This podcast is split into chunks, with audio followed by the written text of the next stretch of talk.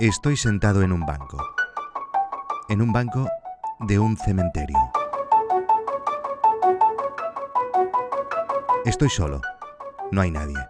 Bu- bueno, sí, hay, hay muchos, pero están muertos.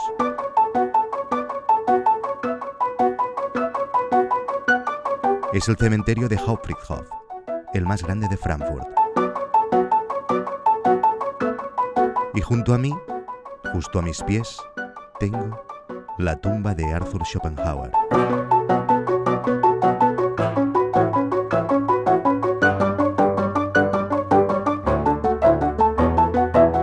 En su ensayo sobre la cuádruple raíz del principio de razón suficiente, el filósofo alemán decía que el tiempo y espacio comprenden campos independientes del ser. Estas formas proporcionan a los humanos respectivamente un sentido temporal interno y un sentido espacial externo.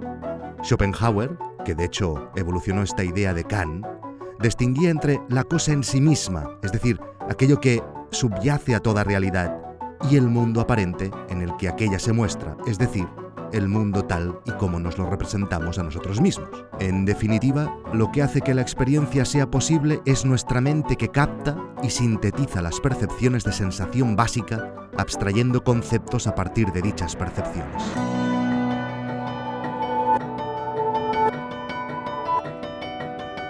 Cada uno de nosotros percibe el tiempo de manera distinta. Y no solo eso, nosotros mismos percibimos el tiempo de manera distinta según muchos factores, por ejemplo, nuestra edad.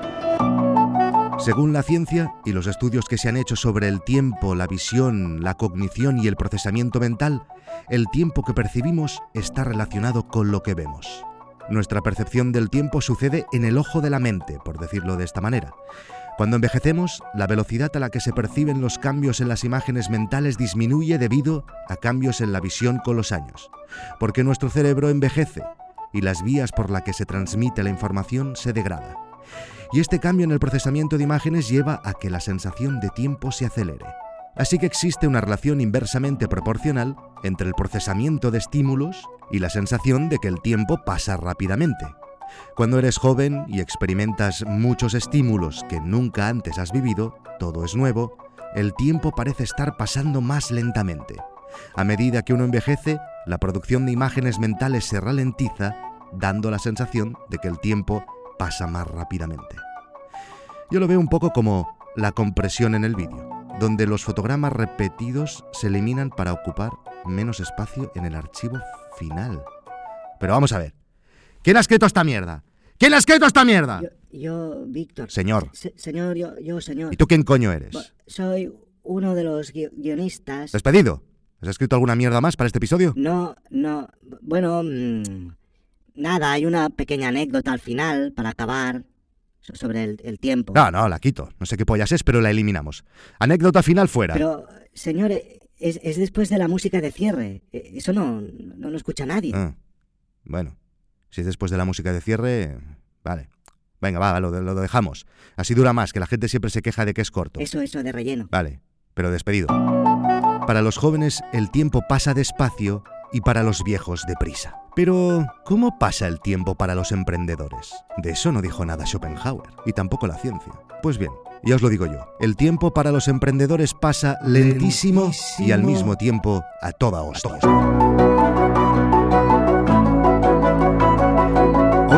No es Asunto Vuestro, me he propuesto haceros un timeline de lo que ha supuesto la creación de Dog, desde el día que me vino la idea hasta hoy, para que todos nos podamos hacer una idea de lo que ha costado en perspectiva. Y también voy a hacer una recapitulación de todo lo que está por venir los próximos meses y de todas las tramas, por decirlo así, que he ido abriendo en estos primeros episodios de la segunda temporada de No es Asunto Vuestro y que aún no hemos cerrado. Y por supuesto, aclararé a qué me refiero con esta doble velocidad del tiempo del emprendedor.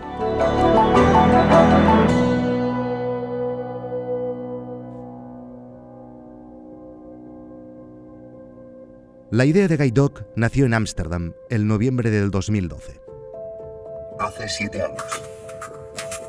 En el festival ITFA, el más prestigioso del mundo y donde competíamos con un documental de producción propia, descubrí que cada año se producen centenares de joyas del cine documental que acaban en un cajón por falta de un buen sistema de distribución.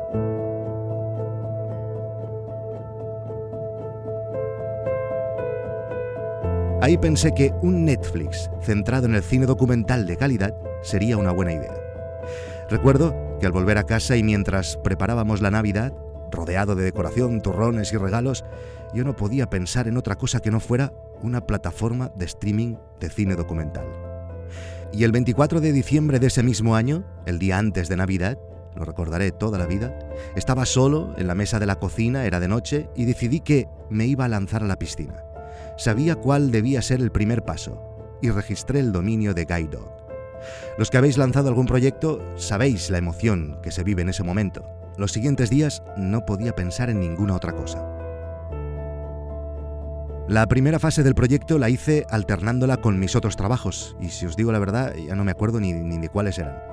Y no fue hasta el 29 de octubre que publicamos la primera versión de Guide Un año y diez meses más tarde. Aquella primera web era solo una base de datos de cine documental, como un IMDB, pero solo de documentales. No se podían ver las películas aún en la plataforma. En julio de 2015, Hace cuatro años. y coincidiendo con el nacimiento de Valentina, decidí que Guide Dog dejaría de ser un side project y que me iba a concentrar totalmente en el proyecto. En enero de 2016 nacía este podcast. Me lo estaba pasando genial con la creación de Guide Dog y tenía ganas de explicarlo. El 29 de septiembre de 2016 salió al mercado la primera app de Guide Dog. Tres años y medio después de tener la idea en Ámsterdam. En abril de 2018 lanzamos la nueva web. Ahora ya se podían ver las pelis en las apps y en cualquier navegador. Desde entonces, como ya sabéis, no hemos parado de crecer y cada vez, la verdad es que vamos más rápido. Ahora mismo Gaidoc es un referente a nivel internacional. Estamos disponibles en todo el mundo y tenemos usuarios en todo el planeta. Siete años desde la idea. Cuando emprendes, al menos según mi experiencia, el tiempo no pasa lentamente como con los jóvenes, o, o rápidamente como con los viejos, sino que todo lo contrario. Cuando emprendes el tiempo es discordante. Todo parece lentísimo mientras lo vives, tal vez porque todo cuesta tanto y conseguir hitos se hace eterno, pero aunque todo transcurre lentamente, cuando echas la mirada atrás, todo parece que ha pasado rapidísimo, solo cuando lo recuerdas. Si emprender fuera una pieza musical, el tempo sería larguísimo y a la vez prestísimo.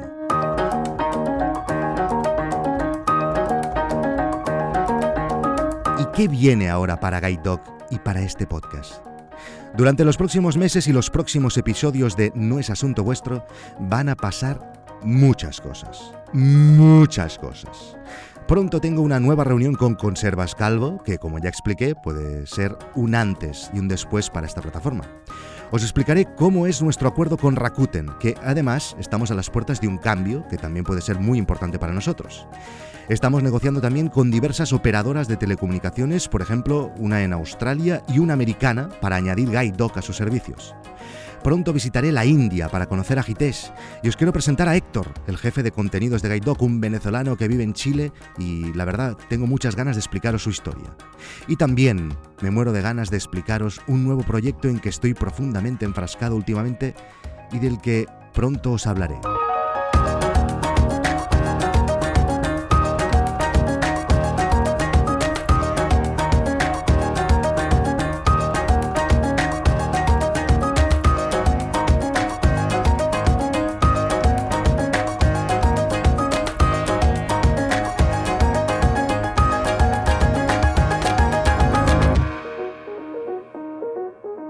Estoy muy contento de haber mm, puesto en abierto No es asunto vuestro.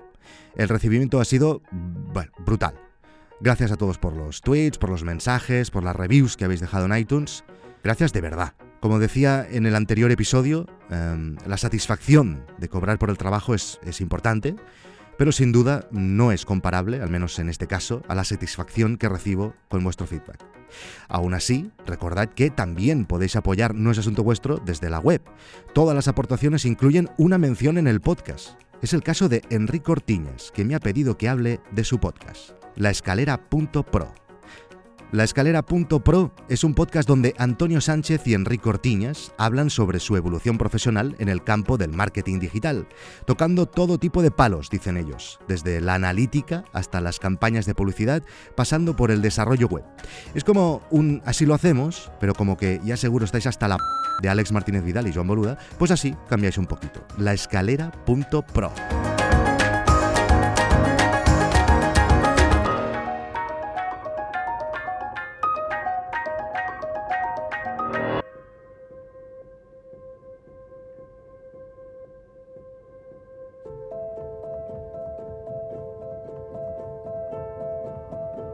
Una mañana de aquel diciembre de 2012, cuando la idea de Guide Dog no dejaba de dar vueltas en mi cabeza, fui a la cocina y me encontré a mi mujer que se disponía a hervir agua para hacer unos huevos duros para el desayuno.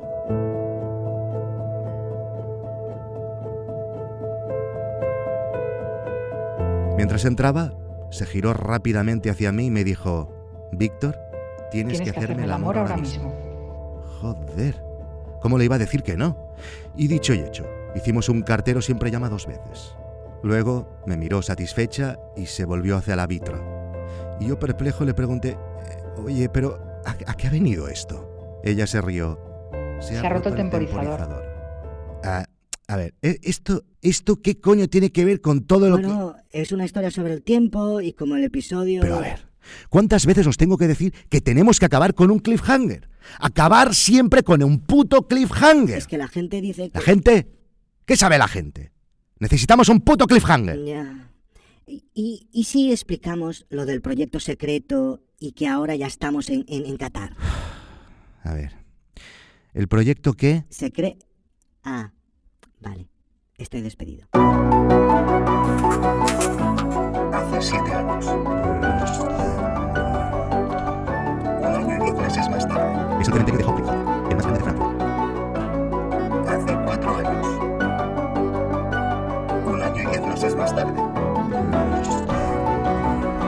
Y junto a mí,